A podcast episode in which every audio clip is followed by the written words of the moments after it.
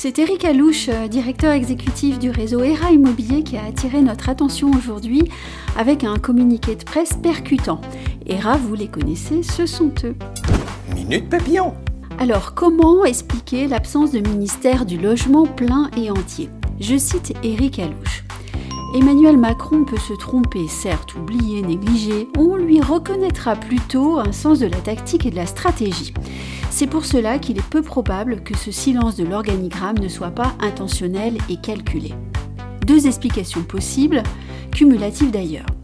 Le président de la République pense d'abord que la situation du logement n'est pas tellement dégradée qu'elle doive motiver la nomination d'un grand ministère entier et prioritaire. Il considère en outre, sans doute, que le rattachement à deux ministères de premier plan, la transition écologique et la cohésion des territoires, sera plus efficace évitera de travailler en silo et que le sujet du logement dépend de thèmes supérieurs.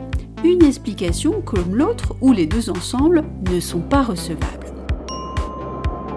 Voilà qui est clair, d'autant que la situation du logement en France est désastreuse et qu'elle conduit à nourrir un contexte socialement explosif.